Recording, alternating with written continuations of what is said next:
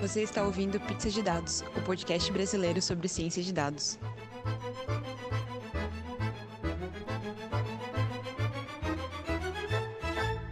Olá, pessoas! Esse é mais um Pizza de Dados e dessa vez estamos comemorando dois anos. Bom, como vocês sabem, eu sou a Letícia. Eu sou o Diogo Monaro. Oi, eu sou o Gustavo. Oi, eu sou a Jéssica. Eu sou o Renan. E eu sou o Tarso. É isso aí, estamos de volta com o time do Data Bootcamp para falar sobre ciência de dados, passado, presente e futuro. Muitas coisas aí para a gente conversar. Mas antes, pausa para os recadinhos. Bom, pessoal, temos três dicas especiais para o dia de hoje. A primeira é um artigo em inglês mostrando um framework que transforma scripts Python em ferramentas de machine learning, publicado pelo Andrew Trewley. São muitas dicas legais com uma visualização de processo bem didática, vale a pena conferir. O segundo recado é que a Thais Viana compartilhou uma lista muito legal de links em inglês sobre álgebra linear, vale a pena conferir. São 15 vídeos bem curtinhos para quem quiser se aproximar nosso sobre o assunto no YouTube, então, de graça. Por último, o Munaro do Data Bootcamp compartilhou no Twitter um artigo do Fast.ai sobre os cuidados que a gente precisa ter quando a gente está trabalhando com métricas. É um artigo inteiro focado apenas em métricas e os potenciais problemas ao trabalharmos com elas. Então, bem legal. Um assunto bem diferente também. Além disso, dessas dicas especiais, hoje o Pizza comemora dois anos. E para fazer um episódio especialíssimo para comemorar os nossos dois anos, a Lab Codes decidiu ser madrinha do nosso episódio. Para quem não conhece, a Lab Codes é um estúdio de software recifense que projeta, implementa e escala produtos digitais customizados e que entregam experiências únicas para seus usuários. Eles são especializados em criar aplicações web e otimizar processos com clientes nacionais e internacionais há sete anos. Bom, em um mundo com desigualdade crescente e poucas oportunidades, a LabCode se posiciona de maneira a permitir que a ética guie suas ações. É por esse motivo que eles trabalham com projetos de alto impacto social, como por exemplo o projeto Tina, do Mete a Colher. A gente vai deixar o link para esse projeto também lá no nosso site. Nós do Pizza queremos agradecer profundamente o carinho e a confiança que a LabCode esteve em apoiar esse episódio de dois anos. E a gente convida todo mundo a ficar por dentro dos vários artigos, vídeos e outras coisas iradas que acontecem na LabCodes, assinando a newsletter, que a gente vai deixar o link no nosso site, ou conferindo mais informações em labcodes.com.br. Os links, vocês já sabem, vão estar todos no nosso site podcast.pizzadedados.com. Como sempre, um agradecimento super especial aos parceiros de longa data, o Data Bootcamp, que além de estar conosco ao longo de todos esses dois anos, também está presente hoje para falar mais com a gente sobre como está né, e como vai ser esse mundo que a gente gosta tanto. Quem quiser ficar por dentro dos cursos e novidades do Data Bootcamp, é só acessar databootcamp.com.br. Bom, vocês já conhecem, muitos de vocês já conhecem, mas vamos apresentar eles de novo. Monaro, fala de você um pouquinho, quem você é, o que você faz e sua pizza favorita. Então, atualmente eu sou engenheiro de Machine Learning, eu também estou fazendo doutorado na PUC do Rio e eu sou cofundador do, do Data Bootcamp. E a minha pizza favorita é pepperoni, né? Sempre ganho pepperoni. E você está fazendo doutorado do quê? Doutorado é mais voltado para a área de bioinformática, eu acho, agora. A ideia é tentar descobrir antes da mutação, né, da de bactérias, qual seria a mutação para a gente poder fazer antibióticos antes, né? Então, a ideia é mais ou menos tentar prever quais seriam as próximas mutações genéticas. Que doideira! Bom, depois disso, vamos lá, Tarsis, fala um pouquinho de você, quem você é, o que você faz e sua pizza favorita. Oi, gente, eu sou o Tarsis, sou engenheiro de dados na Jus Brasil, também cofundador do Data Bootcamp e a pizza que eu mais gosto é quatro queijos. E você, Renan? Quem você é, o que você faz e sua pizza favorita? Oi, eu sou o Renan, eu sou Principal Data Scientist no iFood e também sou um cofundador do Data Bootcamp. O Data Bootcamp, que é um curso que visa levar ciências de dados, AI, Big Data, esse mundo de dados para qualquer pessoa. Então, a gente tem uma visão bem inclusiva de como tirar aquele mito por trás da ciência de dados e fazer mais pessoas entrarem nesse mercado.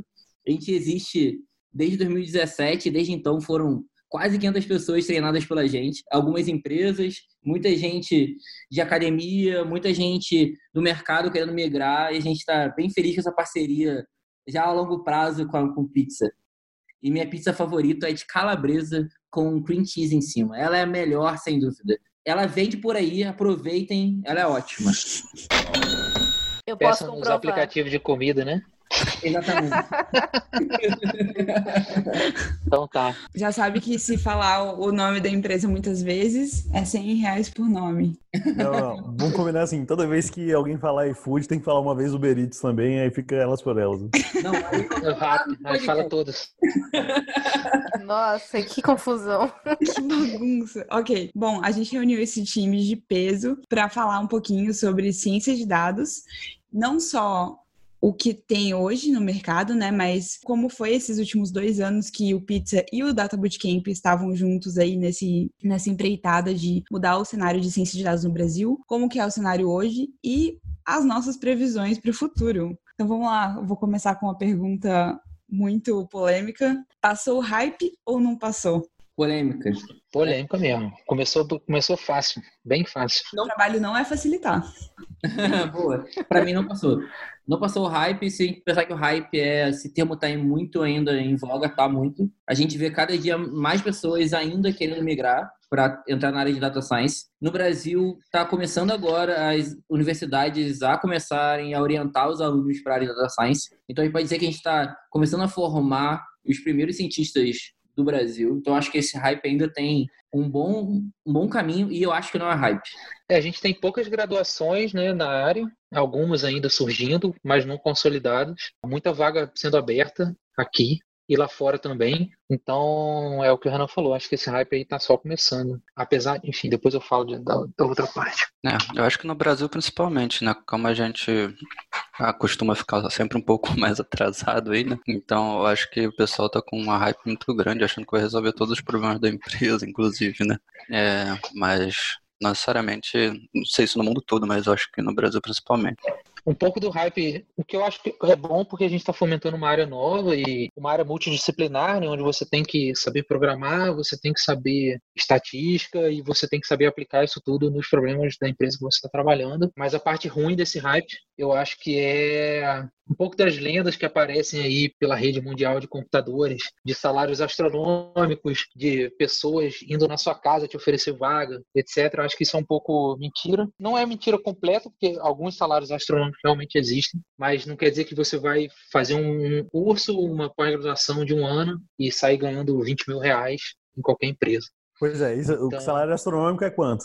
Quanto é, é o salário? Quanto? Algumas pessoas falam por aí de salários de 20 mil reais para data scientist em várias empresas, 15 mil, e várias pessoas falando sobre isso. Vários 10 mil reais iniciante. 10 mil reais iniciante, coisas assim. Isso é bem mentira, na verdade. É, se você é iniciante em qualquer área, ninguém vai te pagar muito dinheiro porque você não sabe nem o que está fazendo. Então não faz nenhum sentido. Ou é aquilo, né? Ou é uma grande exceção no mercado inteiro, né? Ou é isso, ou é tipo uma vaga, saca? Duas, três. Então acho que a gente é... tem que tomar um pouco de cuidado quando está fomentando esse, essa questão do hype, de promessas vazias para as pessoas. Acho que isso não pode ser levado tão na brincadeira, não. Mas é uma área que está crescendo. Então, sim, você vai entrar ganhando normal, todo mundo ganha, mas a possibilidade de crescimento e empregabilidade é alta. Então, é uma área boa para você investir o seu estudo e dedicar tempo a isso. Né? Vamos é, falar vou, quanto cada um ganha aqui, aí o pessoal vai saber mais ou menos quanto é que o pessoal ganha. O que eu ia comentar é que quando eu vim para Dublin, eu comecei a dar uma olhada no mercado de ciência de dados aqui. E uma coisa que eu senti é que, um, as empresas não sabiam exatamente o que elas queriam. Então, tinha muita vaga de data scientist, mas que pedia coisa de business intelligence. Tinha muita vaga de data analyst, porque as pessoas não queriam pagar um salário de data scientist, mas elas também não queriam alguém que fosse simplesmente BI. Então, era tipo uma coisa muito, um mercado muito estranho. Aqui, pro nível que eu tava olhando, assim, né, pro nível de iniciante, mas não tão iniciante, o mercado tava super ruim, no sentido de que as, as empresas não sabiam exatamente o que elas queriam, então elas queriam pessoas muito sênior, pagando mal as vagas que tinham para quem tava, tipo, começando, assim, ou, tipo, não dando um, um, enfoque, e muita gente começando. Muita, muita gente começando. Então, assim, eu acho que, pelo menos focado puramente nisso, né? Focado puramente em ciência de dados, eu vi uma dificuldade muito grande para quem está começando, porque tem muita vaga, mas as vagas não são para o nível de quem está começando. Pelo menos aqui fora, né? Não, não tô falando tanto do mercado brasileiro, mas eu senti essa, essa dificuldade, assim, do, do deslocamento entre o que a maioria das pessoas tem e uma falta de conhecimento por parte das empresas e uma falta de, tipo, as empresas focando apenas em pessoas muito sênior, muito, muito fora da realidade, assim assim, da grande maioria do mercado. É, eu acho que é o normal, né? Acaba que as empresas querem resolver com alguém que já saiba, né? E aí o pessoal fica buscando isso. Tipo, infelizmente, é, acaba sendo é um problema corporativo ali, né? O que a gente pode pensar é que, assim, em relação a ganhar bem, se for pensar o brasileiro médio ali, tipo, mais que 50% da população brasileira você vai ganhar, com certeza. Até mais que 90%. Mas, realmente, é muito difícil você iniciar, né? Você conseguir iniciar e ainda mais uma pessoa que não tem muita instrução, que teve poucas oportunidades de estudo e tal na vida, começar e se inserir nessa área, né? Então, no final das contas, você acaba utilizando a área meio como um filtro de pessoas, assim, o que é ganhar bem para uma pessoa que consegue entrar nessa área, né? Depende do quanto a pessoa conseguiu também de oportunidade na vida, né? Eu super acho essas empresas que não estão contratando pessoas começando estão dando mole, porque você tem que ter um equilíbrio de pessoas experientes, pessoas começando, até para você poder ter motivações diferentes, né? Você sabe se um sênior ou se uma pessoa ainda de, de, com muita experiência no mercado é bom quando ela sabe transmitir isso para alguém, né? Então, se você não consegue provar isso, você não está formando uma boa equipe. Saber equilibrar isso é fundamental. Eu acredito também que uma boa área de, de data science é formada por bons júniors, porque essas pessoas têm ainda muito que se provar e elas vêm sem viés de mercado. E esse, sem, essa ausência de viés, né, essa ausência de, um, de já saber o que resolver, ajuda muito a descobrir novas soluções para problemas conhecidos da empresa. Então, eu digo que essas empresas estão dando mole e espero muito que mais lugares construam equipes diversas e pegando perfis de senioridade diferentes. Já que a gente começou a falar, né, que está começando a se proliferar essa questão de certificados, ciências de dados como graduação, como pós-graduação, vocês acham que está começando a ter mais valorização dos certificados ou menos porque está existindo uma proliferação, então qualidade pode ser uma coisa um pouco duvidosa? Qual é a opinião de vocês sobre isso? Bom, vou falar da minha visão, até porque eu não tive uma formação acadêmica igual o Monaro tem, com mestrado, e eu fiz tecnólogo, então, assim, a parte de matemática não era muito forte, nem de estatística. Então, quando eu migrei para a área de Big Data, eu tive que correr muito atrás desse conhecimento e estudar sozinho é extremamente difícil, porque é uma área muito acadêmica. Você precisa ter um conhecimento muito sólido em matemática e estatística para ser um sênior, para se considerar sênior nessa área. Né? Acho que iniciar é tranquilo, iniciar não sabendo muito ou sabendo o básico aplicar os algoritmos que já estão prontos, só entendendo como é que funciona, acho que é tranquilo. Mas para você evoluir nisso, você precisa de uma parte acadêmica muito forte. Estudar isso por conta própria é extremamente difícil, porque a internet tem muita informação, mas ela está muito desestruturada. Então, um curso ou um certificado, pelo menos te garante que alguém estudou, que a pessoa estudou baseado no currículo, né? Se você souber aquele currículo daquele curso, você garante que a pessoa pelo menos viu os tópicos que você queira que ela tenha visto. Então, por isso que uma pós-graduação, bootcamps e até graduações agora estão em bastante destaque porque essa área exige um pouco mais da parte acadêmica. Mas, além disso, também é, é, interessante você ver que tem muitas dessas plataformas online surgindo e te dando a opção de encontrar currículos prontos. Ao mesmo tempo, também é perigoso, né? Porque o que tem de promessa aí falando assim, se tornem cientistas de dados em uma semana, até me dá nervoso. Não, é, tem esse problema, assim, se torne cientista de dados em dois meses, faça o nosso curso e, e em uma semana sai empregado. Essas coisas não existem, sabe? Você não consegue sair do zero para sênior uma semana, em um mês. Isso demora. Você precisa de tempo para se dedicar a esse assunto. É, inclusive a gente no, no Bootcamp, a ideia era justamente isso, né? Dar um, o start ali para a pessoa, né? Porque a gente entende que, cara, a gente só tá ali para mostrar que o negócio existe, porque é impossível você prometer que a pessoa vai sair de lá formada, né? A pessoa vai sair de lá sabendo ah, como funciona a área ali, né? Sabendo terminologia e tal. Mas realmente, tipo, acho que assim, uma graduação, uma pós-graduação facilitam muito, porque tem coisas que você nunca vai saber o que procurar, né? Tipo, eu nem sabia que certas coisas existiam. Então a gente acaba entrando numa área que você vai abrindo a sua mente um pouco, né? você consegue usar isso para o trabalho de centros de dados, enfim, com, com modelos, algoritmos. Acho que uma coisa que mudou muito, pelo menos que eu lembro da gente conversar no primeiro pizza de dados, é que quando a gente, pelo menos quando eu comecei a estudar na área, eu via muita gente, muitos posts falando sobre como o cientista de dados não precisava saber programar. Pelo menos não tanto quanto um desenvolvedor. E eu vejo que hoje também tá indo meio que no caminho contrário, assim, que é muito importante e, e muita gente que tá estudando muito ciência de dados acaba entrando muito em coisas extremamente teóricas e aí fica totalmente isolado dos desenvolvedores e acaba tendo uma dificuldade de entrar no mercado também por isso, assim, pela falta de conhecimento mais básico de programação,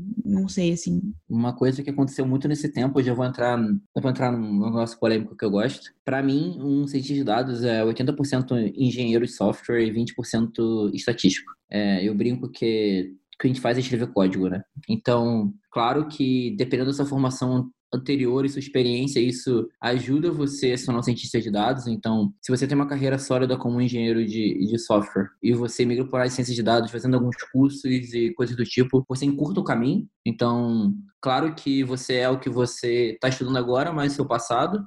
Então, isso é um acúmulo, né? E você pode reverter sua carreira o tempo inteiro para momentos diferentes. Mas existe forma de encurtar o caminho. E eu acho que cursos de curta duração bem estruturados, tanto online quanto físicos, eles te ajudam a talvez ligar esses pontos que nem o Monaro estava falando, assim, ligar algum desses pontos e isso ajuda.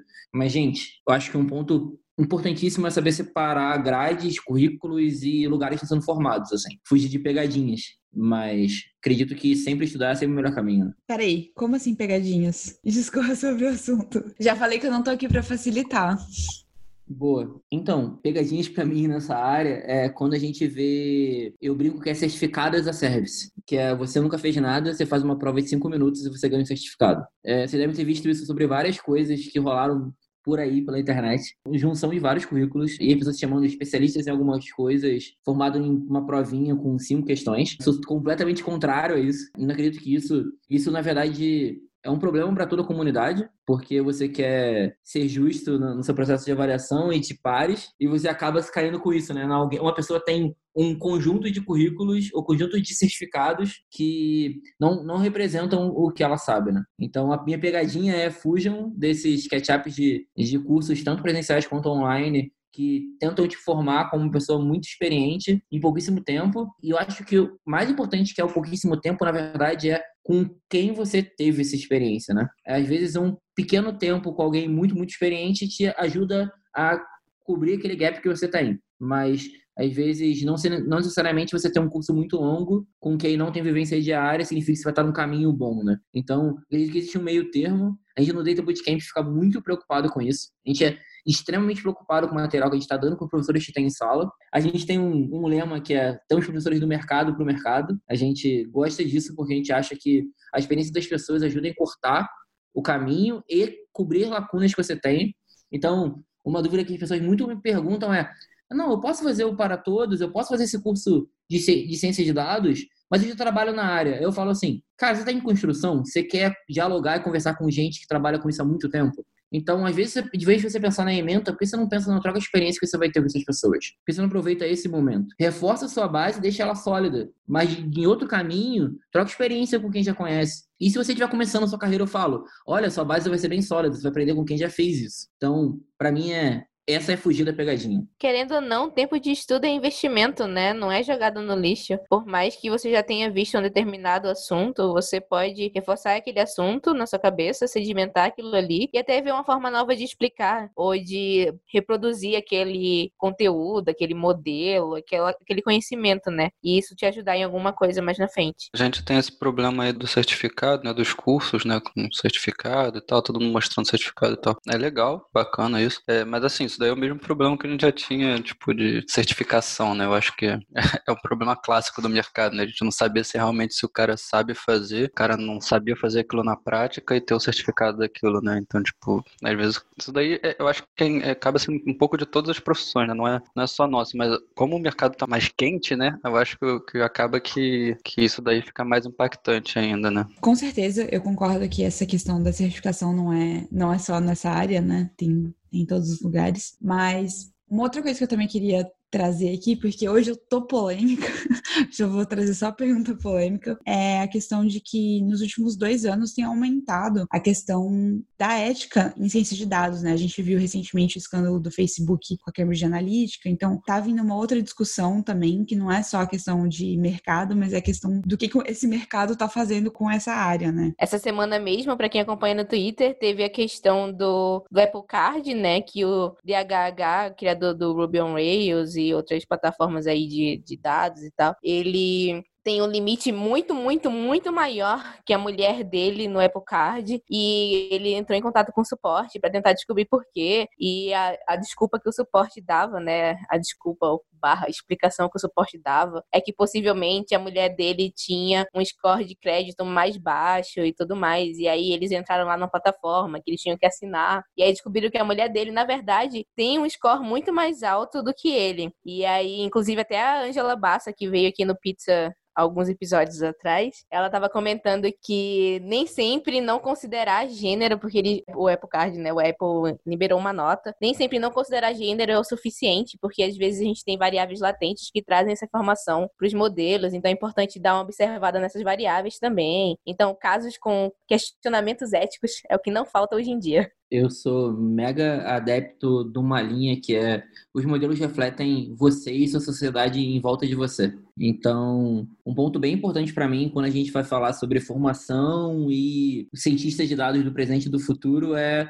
que normas éticas têm que estar na nossa cabeça o tempo inteiro, porque senão isso reflete no nosso modelo. Então, se a gente tiver ainda olhando uma sociedade machista, misógina e com vários problemas com minorias, a gente vai continuar refletindo isso nos modelos. Então, é importantíssimo a gente, quando construir modelos, repensar nossa posição, repensar como é que está construindo isso, porque os modelos só refletem. Eu falo que o modelo, nesse ponto, ele é ignorante. Quem dá os inputs e as features para ele construir é você. Então, é bem importante a gente não reforçar esse momento e vamos com tudo. Então, vocês chegaram a ver aquele caso da atualização, daquele caso do Uber, que estava se autodirigindo, né? O Uber dirigido por uma inteligência artificial que atropelou uma ciclista, né? Que estava atravessando a, a rodovia. E parece que a explicação foi que eles não consideravam pessoas que estavam passando fora da lei. Tipo, que lá, lá nos Estados Unidos é crime você atravessar a rua. Aqui, aqui também? Eu não sei. Mas lá nos Estados Unidos é crime você atravessar a rua fora da faixa. E aí eles só consideravam que podia estar uma pessoa atravessando a rua se estivesse cima da faixa. E como não tinha faixa nenhuma, reconheceu ela várias vezes, e reconheceu várias vezes como um objeto parado, só porque não tinha o contexto ali da faixa de pedestre. Eu até ia comentar, não foi você, Gustavo, que fez no ano passado na Python Brasil uma palestra super legal sobre a questão de viés em algoritmo e como você combater isso, que você, quando você combate o viés, necessariamente você tem uma performance pior do modelo, mas o seu modelo é mais justo. E isso é, é, até eu trabalho com isso hoje em dia lá na, na Rocket Match, né? Tipo assim, é a parte que eu, que eu fico mais pesquisando. Não, e aí basicamente é assim, que nem o, o Renan falou, não tem como você tirar sempre 100%, né? Do, do viés dos dados, mas tem métodos de mitigação de viés, são muito interessantes, estatísticos tal, até que a gente usa lá. É bem, bem interessante, bem interessante esse assunto, assim, é tipo, basicamente uma necessidade hoje, quase que isso, né? Em resumo de uhum. tudo isso, é que problemas éticos virão muito com o uso massificado de dados, né? Eu acho que não dá para evitar isso muito, não. E aí a gente tem que começar a prestar atenção, estudar, principalmente porque a LGPD tá batendo na porta. Já fica de olho aí, galera. Não, não é, eu acho que não é nem só olhar, é responsabilidade nossa como, como quem está fazendo, aplicar a ética sobre o que a gente está fazendo. Se você está fazendo algo é claramente antiético, você está errado, você é cúmplice daquilo. Ah, mas eu não sabia. Eu acho que, que essa desculpa já não cola muito em 2019 nunca colou. Né? Então acho que a gente tem é, é, responsável pelo que a gente faz, o que a gente bota em produção, que a gente está codando como programador e como engenheiro de machine learning, etc. Pois é, sei lá, 10 anos atrás, né, tipo, quando rolou, quando, sei lá, fizeram, digamos assim, aquele primeiro caso lá que teve, o caso não foi há 10 anos atrás, né, da, que a ProPublica colocou na mídia, você se lembra desse, tá? Que eles estavam usando o algoritmo, tá, ok, falando rapidamente, até falei disso na minha palestra, hashtag Letícia falou da palestra, mas aí eles criaram um algoritmo para decidir, para calcular a probabilidade da pessoa ser reincidente ou não, um criminoso ser reincidente ou não. Perfeito. Aí eles, o algoritmo saiu, a ProPublica foi, fez uma reportagem mostrando pelas discrepâncias, né, que tinha entre as pessoas, por questão da raça. E o pessoal respondeu, ah, a gente não usou raça e não sei o quê. E, tipo assim, eu acho que até colou há 10 anos atrás, esse negócio assim, quando foi criado esse algoritmo, acho que era até assim, pô, beleza, há 10 anos atrás a gente não estava discutindo nesse nível de discussão, né? Mas hoje já tem tantos casos que não tem mais como ignorar e você tem que realmente dar uma pesquisada forte se não tem um, um efeito adverso do que você está fazendo ali, né? Da, da, aplicação de machine learning que você está apresentando, né? Eu ia comentar que acho que aí entra um outro, uma outra coisa que eu gostaria de falar, que é a questão de que hoje é muito importante você estudar um pouco disso, mesmo que você não queira se especializar na área, mesmo que você queira continuar como desenvolvedor, mesmo que, ou desenvolvedora, ou se você quiser continuar na sua área de mais negócios, é importante que todo mundo tenha acesso a conteúdo bom, de qualidade e básico, para a gente poder trazer a discussão para o nível superior e cobrar a responsabilidade de quem está fazendo também. Não só como, claro que a gente que está fazendo, é importante que a gente tenha ética, mas quem não está fazendo, é importante que tenha consciência para cobrar as pessoas que estão fazendo também.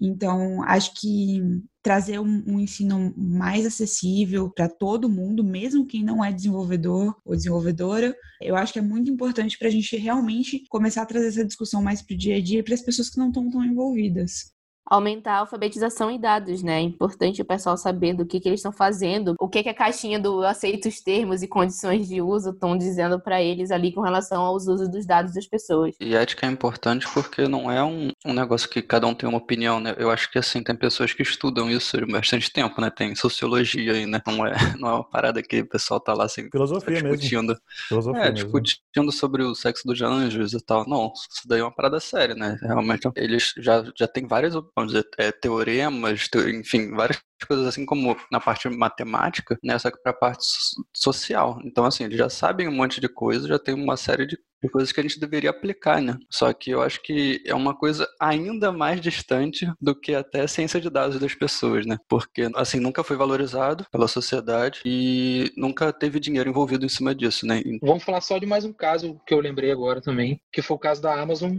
com contratação de pessoas, fizeram um, um algoritmo para filtrar currículo já na entrada, facilitar o trabalho do RH e etc. Enfim, a gente sabe que a gente recebe muito currículo aí nas nossas empresas também para várias vagas. É um trabalho muito grande filtrar as pessoas. O problema é que eles fizeram isso baseado nos cargos e nas pessoas que eles já têm dentro da empresa e a empresa como todas as empresas no mundo, tem um problema de gênero e raça e classe social dentro dela já, e eles não prestaram atenção nisso ou ignoraram esse problema. Enfim, esse algoritmo foi para o ar e ele só reforçava o viés que a empresa já tinha. Então, eles não contratavam mulheres, não contratavam negros, baseado no currículo, já não contratavam pessoas de áreas mais pobres, etc. Então, isso é um problema nosso, sim. A gente tem que ter consciência disso e agir ativamente para evitar esse problema quando a gente está modelando as coisas com machine learning. É que nem eu vi esse, eu não sei se foi esse caso da Amazon, mas eu vi um caso de contratação também, que basicamente era nos Estados Unidos, né? E aí, se você chamasse Jared e você jogasse lacrosse na faculdade, você tinha, sei lá, 90% de chance de ser contratado, independente de que faculdade você fez de qualquer coisa. E porque Jared é um nome que é usado na classe média alta, lacrosse é um tipo de esporte que é jogado pela classe média alta, então, tipo, a partir dessas duas coisas, você já poderia ser, tipo, super bem sucedido no algoritmo de contratação, independente do que você fez. Casos assim estão pulando o tempo todo agora. É, você acabou de dar o exemplo da Amazon, foi? De contratação, né? Foi mal, não sei se falou, mas é, o exemplo lá era de que eu vi era de machismo, era super interessante, que tipo, se tivesse time feminino, mesmo que fosse técnico de time feminino, ou seja, o cara, a pessoa era homem, né? Se tivesse qualquer momento o time feminino, tipo, nas atividades extras lá, o pessoal perdia a nota, né? Tipo, a nota deles baixava, assim, significativamente, só mudando essa variável, né? E essa é uma questão muito interessante. É, eu só ia comentar que, querendo ou não, os algoritmos e os modelos que a gente implementa geralmente são excelentes em reforçar o histórico que a gente tem, né? Então, até mesmo se você tá trabalhando num negócio novo e aí você tá levando em consideração sua base histórica, hum, tem que ter cuidado com isso daí, né? Porque querendo ou não, você vai reforçar os viés que já carregam a sua empresa já atrás, ou, o que você tá fazendo ali já atrás, né? Tanto para contratação quanto para qualquer outra coisa. É, nesse ano, eu li aquele livro Weapons of Math Destruction. Eu não acho que ele foi traduzido para português ainda, o que é uma perda inenarrável. Se você lê inglês, por favor, leia. Que basicamente é a Cathy O'Neill faz um livro falando sobre como você, hoje nos Estados Unidos, você sofre na mão de algoritmos que são de caixa preta, que você não consegue auditar e que tem altíssimo impacto na vida das pessoas, que vai desde educação, financeiro, de prisional, tudo, assim, toda a vida de uma pessoa avaliada por algoritmos que ninguém sabe como foram feitos. Questão de professores, é muito, muito triste, assim. Posso ser polêmico? Pode, vai. Essa é a visão pessimista sobre o problema, né? É a ótica do copo vazio, sobre o impacto de AI e data science na sociedade. Né? Essas mesmas decisões eram tomadas por outros grupos, antes que só não eram por um modelo. Eles eram feitos por tomadores de decisões exatamente iguais. É, olhando a ótica positiva, é, agora a gente pode criticar esses modelos e tentar melhorá-los. Antigamente, isso estava de pessoas e por papelada, né? Mudar isso era bem mais difícil. Então, eu prefiro acreditar e eu acredito e trabalho para uma AI para um mundo melhor. Então, eu acho importante a gente ter essa noção e, e ver esses impactos para gerar um impacto positivo na sociedade, mas eu sou extremamente contrário à visão negativa sobre a tomada de decisão baseada em dados. A tomada de decisão baseada em empírico e em feeling era extremamente pior. Então, eu como a gente está caindo na linha de falar que AI é até a ordem da destruição, como é que está funcionando, o impacto na sociedade, temos que trazer isso para o lado positivo. É. Nós aqui estamos nessa sala, nós trabalhamos com ciência de dados. É, eu não vou trabalhar em algo, eu não estou dentro de um mundo que trabalha com AI para fazer algo ruim para alguém. Eu só estou dentro do negócio quando é AI para fazer algo bom para a sociedade. Então, a gente dá essa informação, assim. E se a gente acha que isso não é legal, a gente não pode trabalhar dentro e expor para essas coisas não acontecerem mais. Mas eu acredito pra caramba que a gente pode trabalhar e hoje AI e data science pensando no presente e no futuro é uma evolução danada. É, eu concordo totalmente com o Renan. E aí eu vou trazer até uma discussãozinha assim, né? Tipo, a Letícia até comentou, né, que a gente, a gente não consegue explicar, né? Os modelos são caixa preta e tal. E aí agora a gente tem algumas coisas para explicar modelos, tipo, sei lá, Shep Velos, enfim, você consegue explicar alguns modelos e saber como é que eles chegaram naquele determinado resultado. E aí você começa a pensar, pô, legal, agora eu consigo explicar. Mas então, será que não vai ser o cara novamente que acha que tem o maior salário ali na, na sala que vai ditar as regras porque consegue explicar o modelo e vai mandar mudar o modelo porque não está saindo conforme ele quer? Então, assim, e aí? A gente explica o modelo, mas como é que a gente faz para não ser enviesado, né? Voltando ao caso que a gente começou a discutir do DHH, o, a Apple, o Apple Card, que é o que, que ele estava reclamando, usa um banco por trás, e esse banco é o responsável pelo algoritmo que dá o, o, o limite no cartão. E aí as empresas estão jogando uma para outra responsabilidade sobre quem enviesou o quê, não sei o quê. O banco soltou uma nota falando que eles revisaram o algoritmo e que não tem bias nenhum, não tem nenhum viés, não tem nada. É assim que você pode, ser... você sabe que você pode confiar, né? Quando a pessoa fala, não, Isso. tenho certeza que não tem viés nenhum, aí você pode não, ficar tranquilo. Eu, eu vi aqui o meu, o meu algoritmo que eu fiz e eu tenho certeza que eu tô certo e você tá errado. Então pode ficar tranquilo, é exatamente isso que tá acontecendo. E aí uma coisa, uma coisa, eu, enfim, o, o DHH prontamente respondeu, né? Falando que, bom, se é assim, então eles poderiam liberar todas as features que eles usaram no algoritmo e qual o peso de cada feature dentro do algoritmo, já que não tem nenhum viés, o que o que está acontecendo. Então, assim, a gente é responsável pelo que a gente faz, isso é muito importante. Vale frisar bastante isso. Essa desculpa de que, ah, eu só fiz porque me mandaram, ou não sabia, não cola, sabe? A internet está aí, você pode estudar, você pode correr atrás desse conhecimento. Então você é responsável pelo que você está fazendo, colocando em produção. Eu acho que da mesma forma que está mais fácil hoje em dia para você adquirir conhecimento em dados, também está mais fácil para você expor casos que são antiéticos ou que você não concorda. Principalmente porque hoje você consegue encontrar pessoas com plataforma para ajudar vocês, no caso vocês, né, a gente, trazer à tona esse tipo de coisa, né? Então, tipo, que não faltam são pessoas questionando esses algoritmos por aí. E aí o Twitter acertar a maior prova disso, porque se sabe muito fácil dessas coisas. E, e, e, tem que fazer isso mesmo, tem que chamar atenção, tem que, tem que expor todo mundo no Twitter. Falando sobre como é que a gente estuda para ir sobre ética, eu recomendo pra caramba um curso chamado Justiça. Ele tem disponível no YouTube. Ele é de Harvard, pelo professor Michael Sandel. Recomendo pra caramba, porque ele fala bastante sobre ética e ética no contexto prático, né? Então, é, eu na minha faculdade, ética era uma matéria que a gente passava, a gente não tinha nem ela direito. Então, eu recomendo pra caramba, não só a minha posição sobre ética, mas como eu vou construir modelos. É sempre importante reforçar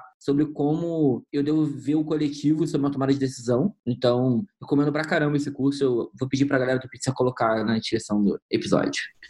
Mas uma coisa que eu ia falar é que eu sinto um viés que a gente causa ficando só no Twitter. Todo mundo da, da família que fica Facebook e WhatsApp não tem noção das discussões que estão rolando sobre esses temas. E Facebook. ao mesmo. What? Facebook existe ainda? E- existe muito. Não, É. faz- não faz isso. Eu adoro, eu adoro os memes de lá. Isso! Meu Deus, Darth Vader. Demônio. Meu Deus Foi incorporado. É o Michel? Temer baixou no, no Mundario.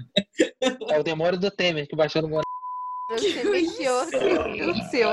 Darth Tem uma pastilha aqui. O Munaro passou atrás do ventilador e começou a falar. Mas assim, posso puxar um ponto? Ai, pode, vai, toca a ficha. Beleza. Essa que é a questão interessante, né? Eu ouvi falar, e normalmente eu falo, ah, nem sei onde é que eu ouvi falar e tal, né? Mas eu acho que foi, tipo, numa conversa de elevador, assim, de alguém que nem é da área e tal, tava, e foi puxar papo comigo e me contou que essas empresas de, tipo, Uber e as outras que estão pesquisando carro automático, né? Tesla e tal, parece que eles estão contratando muito filósofo exatamente para pensar naquelas questões, porque é um case muito interessante, né, de ética no nosso trabalho, porque eles estão lá treinando a inteligência artificial e tem que tomar umas decisões éticas, assim, ah, continuar seguindo reto e não fizer nada, é uma senhora atropela uma senhora, né? Mas se eu virar para esquerda, eu atropelo uma criança. E aí, o que, que é pior, né? E umas questões filosóficas, assim, super difíceis. Não, né? Esse exemplo que eu dei foi ruim, né, Tassi? Foi melhor assim, o seguinte, você tá indo... Não, pesado. Foi pesado. Foi pesado. Não, mas pior que esse é o famoso problema do. Esse é um problema famoso na filosofia, saca? Não, pior tô que é tipo, o ligado. melhor exemplo, mas é super, super horrível. O exemplo, Explica o é, exemplo. o exemplo é que você tá num trem e não tem como parar. Você tá fora do trem, na verdade, vendo o trem passar, mas se você puxar uma alavanca, ele muda de trilho. E aí, no trilho que ele tá seguindo agora, ele vai matar três trabalhadores que estão construindo, terminando de construir a ferrovia lá, e vai atropelar três pessoas. Só que se você trocar o trilho, vai atropelar uma pessoa.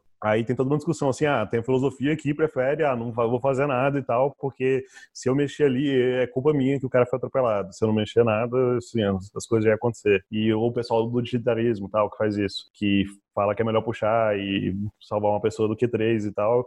E aí, tipo, o pessoal tá literalmente. E esse é o problema do carro, né? Se o, o Iking decidir isso em vez de ser a gente lá no Split Second, é o carro que tem que decidir isso e eles estão pensando como que deve programar o carro pra fazer isso. Né? Então, assim, esse pá vai ser até tipo assim: você vai comprar um carro utilitarista, mas eu prefiro comprar um carro que é mais, sei lá, de outra filosofia lá, sacou? E umas paradas assim, sacou? Mas não Caraca. nesse nível. Você pode Existe. instalar o pack, né? Ah, vou instalar o pack utilitarista, vou instalar o pack não utilitarista. Não, Tipo e aí você tem que fazer uma faculdade de sociologia ou, sei lá, filosofia pra descobrir qual carro que você tem que comprar ou qual pack que você tem que comprar. Tipo, não, agora eu acho que eu sou mais, tô indo mais por essa linha filosófica. O MIT ele lançou um site que chama Moral Mach- Machine. Para quem fala inglês é, e algumas outras línguas lá que ele tem disponível, é bem legal. E a ideia é que, tipo, que seja uma plataforma para você juntar as perspectivas humanas, né, com decisões morais, tipo essa que o Gustavo tava falando aí. E aí a ideia é que eles consigam montar um dataset de decisões morais super difíceis para poder ver como é que os seres humanos encarariam aquela decisão que eles colocam lá. E aí, tipo, chegam as horas que dão uma, uma agonia, assim, do tipo essa do trem. Eu, vou, eu deixo o trem morrer ou deixo o que tá amarrado no trilho morrer, entendeu? É, tipo, coisas absurdas. E esses questionamentos vão ser bem frequentes na nossa vida a partir de agora, principalmente a gente como cientista de dados e a gente como população, que as pessoas estão mais cientes, né, do que, que a gente faz uso e tudo mais. Nossa, concordo totalmente. Eu gostei do seu hora otimista, Renan. Eu achei interessante porque eu nunca tinha parado pra pensar dessa questão do copo meio cheio, né? E assim, é claro que a gente tem infinitos potenciais, mas é muito, de, pelo menos pra mim, assim, é muito difícil ver as coisas boas com a quantidade de coisas ruins que a gente vai consumindo, né? Mas é super importante pra gente ter uma visão otimista também pra continuar seguindo em frente. Porque é muito mais fácil seguir em frente quando a gente tem uma visão otimista, pelo menos.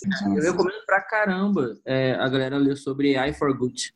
Super bom. Tem várias coisas falando sobre como fazer o AI pro bem. Como é que. É, e a galera completamente olha o copo cheio o tempo inteiro, que é como é que você consegue melhorar a fome no mundo baseado em AI, diminuindo o desperdício. Eu acho que AI consegue ajudar pra caramba em, em pontos bem difíceis da sociedade. Por exemplo, como o caso de comida, o caso de distribuição de renda, o caso de vários pontos, porque se você pensar que você consegue melhorar a operação de vários pontos, dando inteligência para ele, né? Então, ah, se eu faço um caminhão, vou fazer uma rota, e essa rota consegue ser otimizada com algoritmos de AI, você consegue melhorar muito a parcela disso. Você, se você pensa que muito trabalho repetitivo pode ser trocado por soluções automáticas, você pode acreditar que a educação vai aumentar no mundo, porque as pessoas vão ter mais tempo para se dedicar à educação.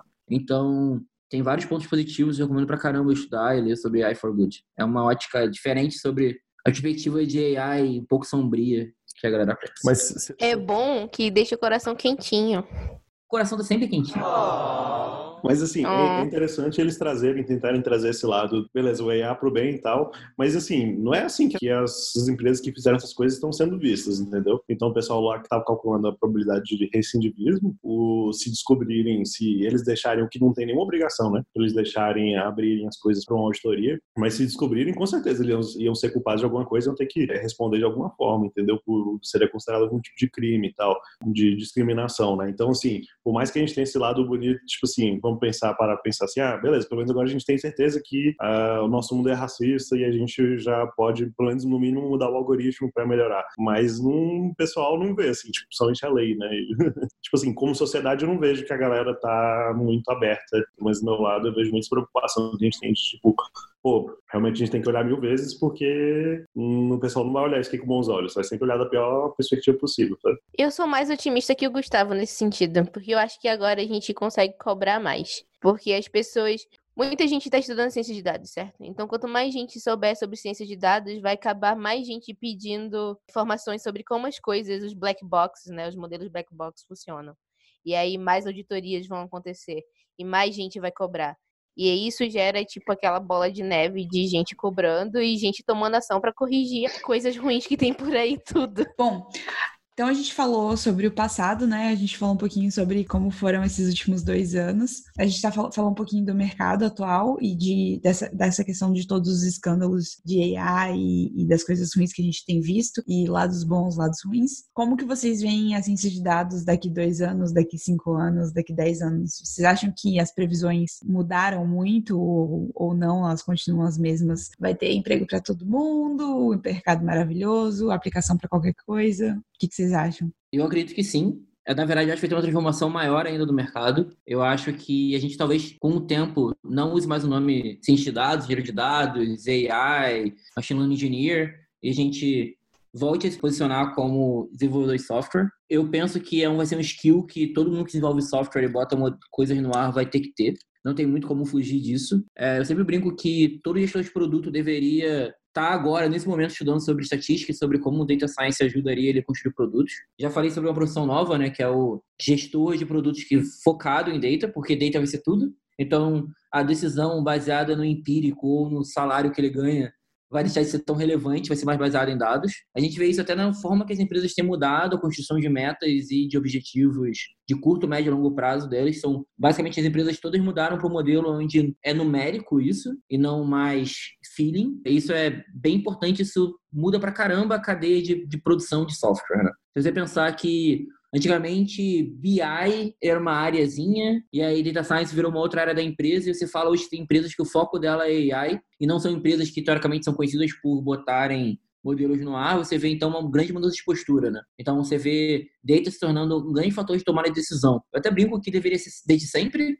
Que bom que as empresas estão fazendo isso agora. E eu espero que no futuro todas as empresas tenham isso. Eu brinco que a empresa tradicional daqui a 10 anos é a empresa de data e AI de hoje. Eu acho que vai ter várias disrupções nesse mercado você tem que aprender sobre várias outras coisas, mas assim de pensar como data science como alguém que analisa e gera modelos baseado em inputs analisando o passado, essa vai ser a profissão para mim core de toda e qualquer empresa de tecnologia, porque toda e qualquer empresa vai ser de tecnologia daqui a 10 anos. Mas eu achei um pouco centrado, a sua visão um pouco centrada, tipo, como se ciência de dados fosse uma área de programação, uma área de ciência da computação e tal. Não é? Não, eu discordo pelo menos. Assim, eu, por exemplo, eu nunca teria coragem de ter um procurar um emprego de desenvolvedor e sendo que tipo, eu hoje trabalho como cientista de dados e me sinto muito confortável como cientista de dados. Você coloca modelos em produção. Uhum. É, esse modelo de produção tem que seguir as práticas de qualidade de software de engenharia de dados, correto? Sim, aí o pessoal de engenharia de dados. Né? Colocar ele para rodar numa máquina virtual, você tem que monitorar ele, né? É, sim. Então, então isso é engenharia de software.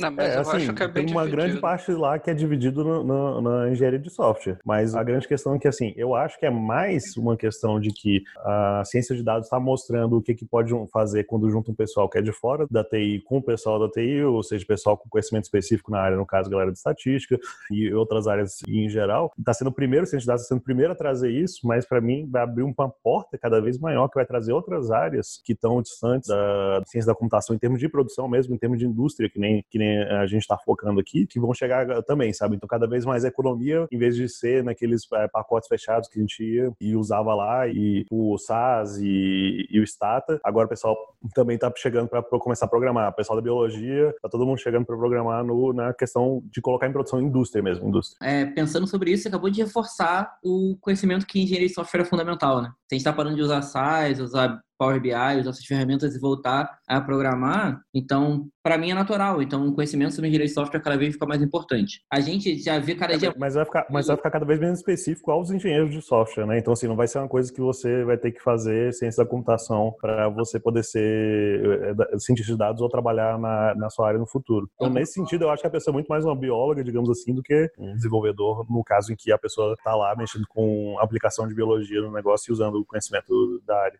Tá, eu não concordo. Primeiro porque eu acho que eu não estou falando sobre diploma em engenharia de software, e sim sobre o mundo em engenharia de software. Então, para mim, é o biólogo... Em, em termos de mercado mesmo, assim, o que o mercado chamaria de, de desenvolvedor, sabe? Tá é para mim sobre o mercado fala sobre desenvolvedor para mim é isso que vai ser no futuro o cientista de dados. Para mim é o cientista de dados é alguém que coloca um modelo no ar esse modelo tem que ser escalável com qualidade com testes com várias boas práticas de de software que é visto há 20 30 anos e que a gente não pode negligenciar no mundo de ciência de dados. Não eu acho eu acho engraçado você falar isso porque para mim isso é o trabalho do, engen do engenheiro lá sabe? Tipo assim é, é, em nenhum momento você falou que o cara tem que montar o modelo saca? E a parte de montar o modelo é exatamente a parte que não tem como você pegar o um conhecimento da área de engenharia de software e trazer, porque é o conhecimento estatístico conhecendo a área externa. Se for só para colocar o modelo em produção, garantir que ele está estável, garantir que ele está escalável, aí você pode ter um botar um engenheiro de dados do lado de um cientista de dados, ele ajuda o bicho a fazer isso. É, assim, para mim seriam poderiam até ser dois times diferentes. Se você você acha que no futuro esses, esses dois vão se juntar numa pessoa só, tipo isso.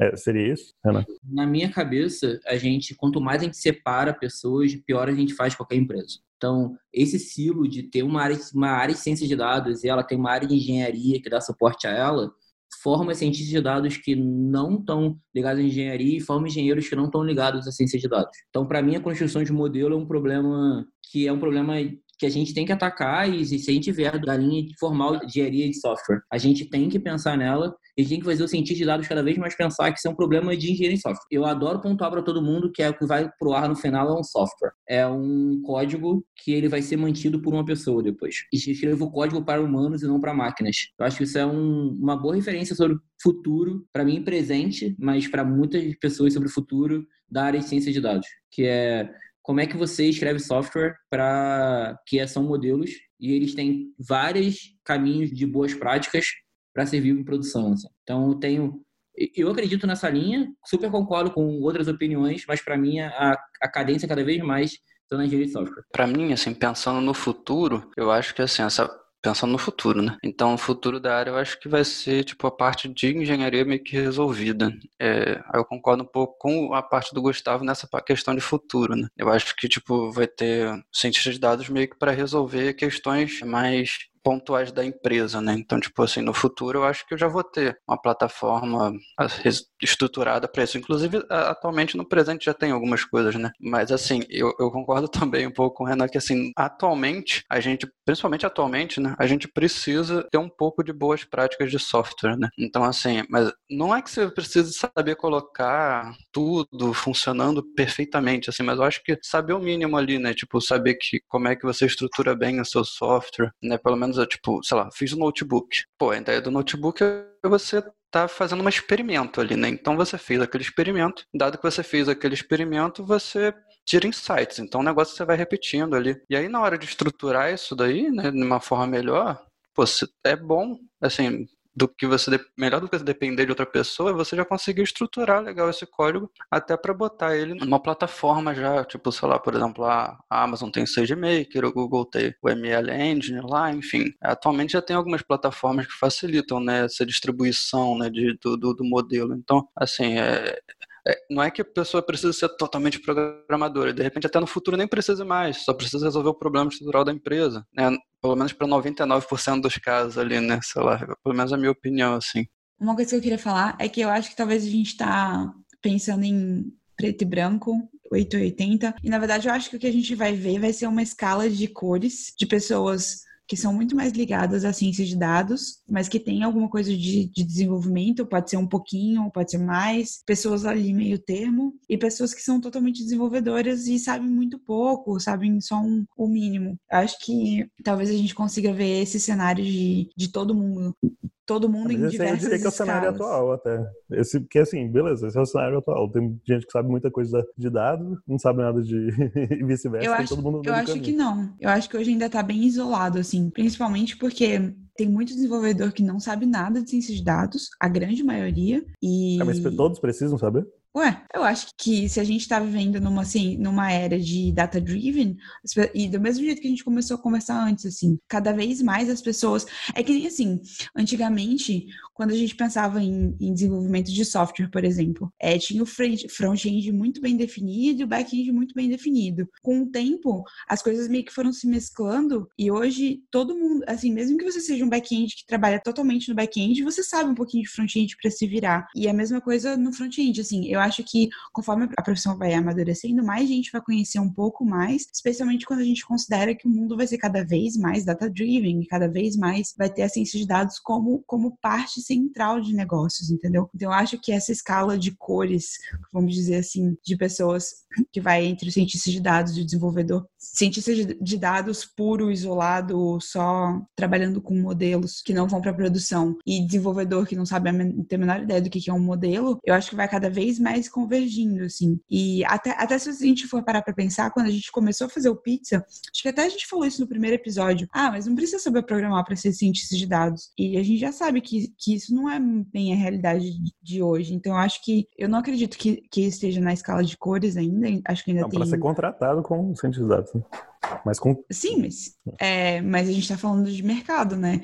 Assim, Não, mesmo, mesmo pessoas que estão na academia, elas precisam saber programar um pouco para poder tipo, desenvolver. Sobre esse ponto das áreas misturarem, em 2011 quando eu comecei, quando eu entrei na Globo, estava começando a surgir esse lance de full stack, etc, onde você tinha que começar, é, você tinha que saber, 2010 ali, 2009, 10, 11, você tinha que saber front-end, back-end e para você ser um programador. E era, era separado, essas coisas se juntaram e hoje se especializaram muito. Então, hoje eu, eu não posso falar que eu sou front-end porque eu não sei o que está acontecendo no mundo front-end. Esse mundo front-end é extremamente especializado hoje. Então, você pega alguém que é engenheiro de front-end, a pessoa ela é extremamente eficiente naquilo apesar de saber um pouco do back-end. E o back-end é a mesma coisa. Então, consigo construir uma API que responde 500 requests por segundo, mas eu sei só jQuery. Então, assim, é, o mundo era separado, convergiu e se especializou de novo. acredito que isso vai acontecer também na área de data science, de big data e etc. Então, eu ou sou programador ou sou cientista, isso vai acabar convergindo, onde eu, eu sei um pouco dos dois e de, daqui a pouco a gente vai descobrir que é melhor se eu especializar numa parada e só em outra. Mas como a gente está nesse início, é, isso eu acho que ainda está nessa fase de convergência ainda. Sobre outro ponto de empregabilidade da área, etc., é, a gente tem a tendência de sempre estimar uma linha reta, né, como ser humano. Então eu vou, se hoje está bom, a tendência é só melhorar para sempre. Eu não concordo muito com isso. Em 2009, 2007, 2007 por ali, quando eu entrei na faculdade, é, sou do interior do estado do Rio de Janeiro e fiz a faculdade em Campos, onde é uma, uma cidade muito ligada petróleo. E aí, em 2007, se você não fizesse engenharia de petróleo, você ia ser pobre o resto da vida. É, essa era a verdade. E era exatamente, é exatamente isso que eu vejo hoje na área de data science. Se você não fizer data science, você não trabalha nunca mais. Se você não for para essa área, você vai morrer, vai morar debaixo da ponte, não, não vai ter emprego. Acho que a gente tem que tomar um pouco de cuidado com essas previsões alarmistas e muito positivas também. Né? Pode ser que amanhã ou depois a gente, as empresas realizem que,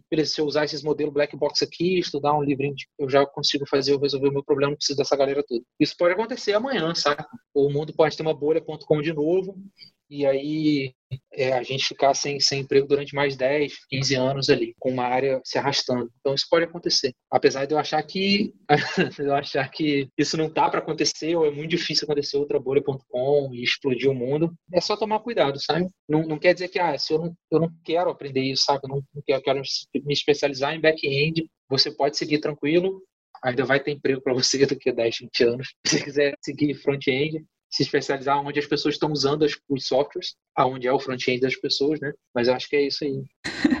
Gostei que nesses seus exemplos não teve ciência de dados, teve back e front. Não, porque sei, eu ciência eu já falei, sabe? Eu Tipo, sei, eu tô brincando. tô só te zoando. Eu acho que nesse meio termo aí das, das coisas do, do generalismo, né? Eu acho que o generalismo dos cientistas vai um pouco fazer esse shift para parte do desenvolvimento, querendo ou não, porque nem toda empresa vai contratar equipes específicas para colocar modelo no ar e vai ter que se virar e fazer um pouco tu- de tudo, como a gente já faz normalmente, é, desde a engenharia para a parte de ciência, para a parte de análise, para a parte de botar no ar. Mas também vai ter muito espaço para as pessoas que são bem específicas. Por exemplo, o Munaro, que faz um mestrado de bioinformática com análise de expressão higiênica, que eu adoro aqui entre nós, mas eu não trabalho nem com isso hoje, entendeu? Eu só estudei isso tem muito tempo, nem mexo mais, nem sento para ler paper mais diariamente como eu fazia antes. Então eu acho que vai continuar tendo o especialista e o generalista, porque vai ser necessário, porque alguns problemas você tem que ser extremamente especialista para conseguir resolver, como coisas de big data, coisas de bioinformática e por aí vai, entendeu? Eu acho que vai sim rolar esse shift, não sei se vai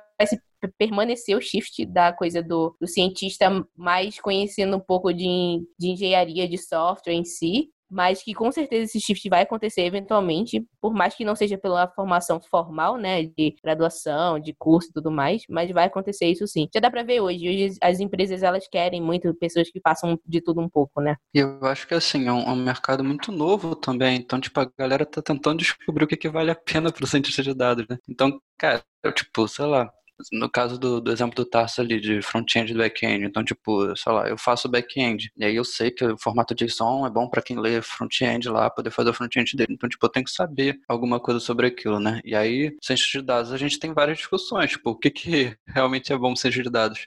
Pô, será que teste automatizado é um negócio legal para ciência de dados? Pô, eu acho que faz sentido, porque a, a, minha, a minha análise, o meu modelo tem que estar funcionando, tem que garantir isso, né? Agora, tipo, será que escalar isso para um milhão de pessoas faz sentido? Eu não sei. Então acho que é um negócio que a gente está tentando descobrir ainda aos poucos, né? Mas é, como uma área muito nova, acho que a gente vai, vai muito ir e voltar, juntar, desjuntar, pessoas generalistas, pessoas especialistas, vai, realmente vai ter de tudo e a gente vai descobrindo aos poucos o que realmente é necessário para a área. Inclusive isso vai modificando, né? Conforme a necessidade, a necessidade da sociedade aí. Reforçando o exemplo do front-end, rapidinho, Letícia. Só um minuto. Por exemplo, você falou o negócio do JSON. Então, hoje já tem várias outras formas de você comunicar, saber que a gente front-end são muito mais utilizados, etc. Então, é isso que acontece, sabe? A gente vai unir os dois mundos, a gente vai descobrir um monte de coisa e vai se especializar em cada uma dessas coisas. Eu acho que é isso que vai acontecer nos próximos anos aí da ciência de dados. Resumindo, vai ter espaço para todo mundo, né? Bom, falamos do passado, falamos do presente, falamos do futuro. Então, acho que conseguimos encerrar esse episódio com, com a grande visão do, do que é a ciência de dados, do que foi e do que será, talvez. Quem sabe a gente volta em dois anos para discutir. Bom, pessoal, o papo tá bom, mas infelizmente a gente vai ter que ficar por aqui. Muito obrigada ao Data Bootcamp, né? Tá sempre aí com a gente não só como parceiro de apoiar o Pizza em todos os sentidos, mas também sempre trazendo conteúdo de qualidade para a gente, trazendo os nossos professores maravilhosos para conversar com a gente. Então, muito obrigada mesmo, galera. E agradecer de novo a LabCodes, a, a empresa madrinha desse episódio. Muito obrigada pela confiança, muito obrigada por ter acreditado no Pizza. E é isso aí, pessoal. Espero que vocês tenham gostado desse episódio e que venham mais dois anos pela frente.